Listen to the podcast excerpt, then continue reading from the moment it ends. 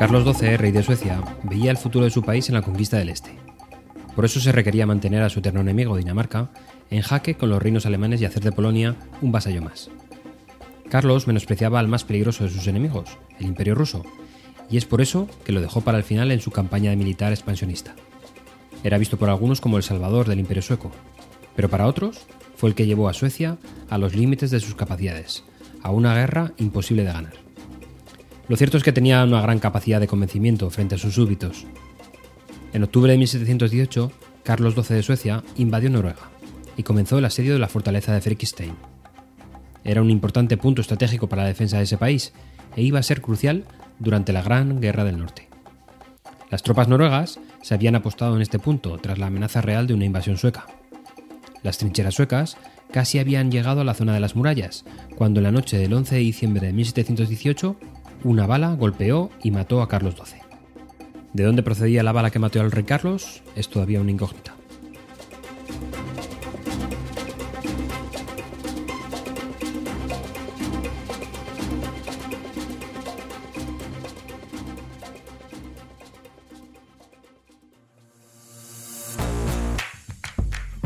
Leyendo storytelling de Carlos Salas me ha vuelto a explotar la cabeza explica de una forma muy clara la razón fisiológica de por qué las palabras largas son mucho más difíciles de leer y por tanto de interpretar que las palabras cortas. Nuestro cerebro lee a saltos. En realidad la lectura no es un proceso de ir letra a letra e ir componiendo las palabras para su comprensión. El cerebro va a saltos e interpreta grupos de letras. Es algo parecido a lo que realiza nuestro corrector ortográfico del móvil cuando escribimos. A mayor longitud de palabra, más saltos individuales debe realizar el cerebro y mayor procesamiento y memoria para crear una idea de una palabra a leer. Simple y lógico al mismo tiempo. Por ello, un texto o una diapositiva plagada de palabras largas tiene un doble efecto sobre la comprensión lectora. En primer lugar, se tarda más en leer, y en segundo lugar, hay un riesgo claro de que cueste más comprenderlo. Existe una creencia totalmente falsa de que las palabras largas impresionan al cliente o impresionan al oyente, haciéndole creer que detrás de ese informe farragoso hay mucha materia gris.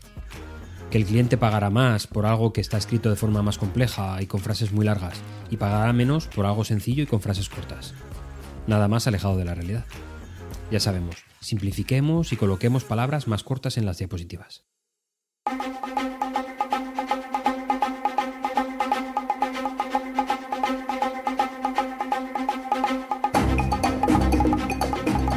La muerte del rey acabó de inmediato con el asedio de Frickenstein, y las tropas suecas fueron llamadas a retirarse, llegando a la conclusión de la guerra. La vuelta de su cuerpo a su Suecia natal iba a protagonizar un capítulo aparte años más tarde. Traer a casa el cadáver del rey Carlos XII es un cuadro del artista Gustav Sederström, pintado en París en 1878, 160 años después. La escena representa la repatriación del cuerpo de Carlos de forma literal, a hombros de sus soldados, usando una camilla. Featherstone se empeñó en que el cuadro fuera lo más realista posible.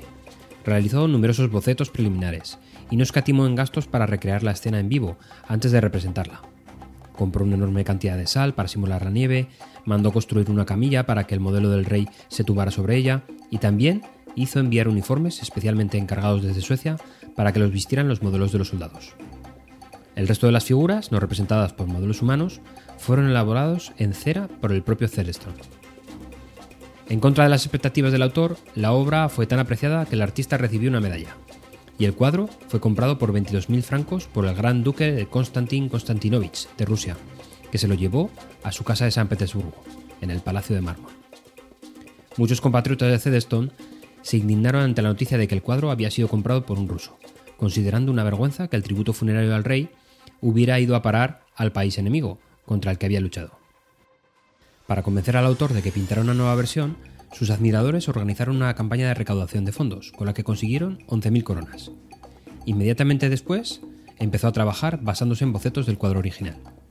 El 30 de noviembre de 1884, aniversario de la muerte de Carlos XII, firmó el lienzo y lo entregó al Museo de Estocolmo. En cuanto al original, no está claro cómo sobrevivió a los disturbios de la Revolución de Octubre, pero en 1923 el marchante de arte Max Modilson consiguió comprarlo por 7.500 rublos y llevárselo a Suecia. Lo vendió a Gustav Werner, quien lo donó al Museo de Arte de Gotemburgo en 1939, donde sigue expuesta. Por cierto, la vuelta del cadáver nunca se produjo en las circunstancias que el pintor plasmó en su obra, solo fue una dramatización.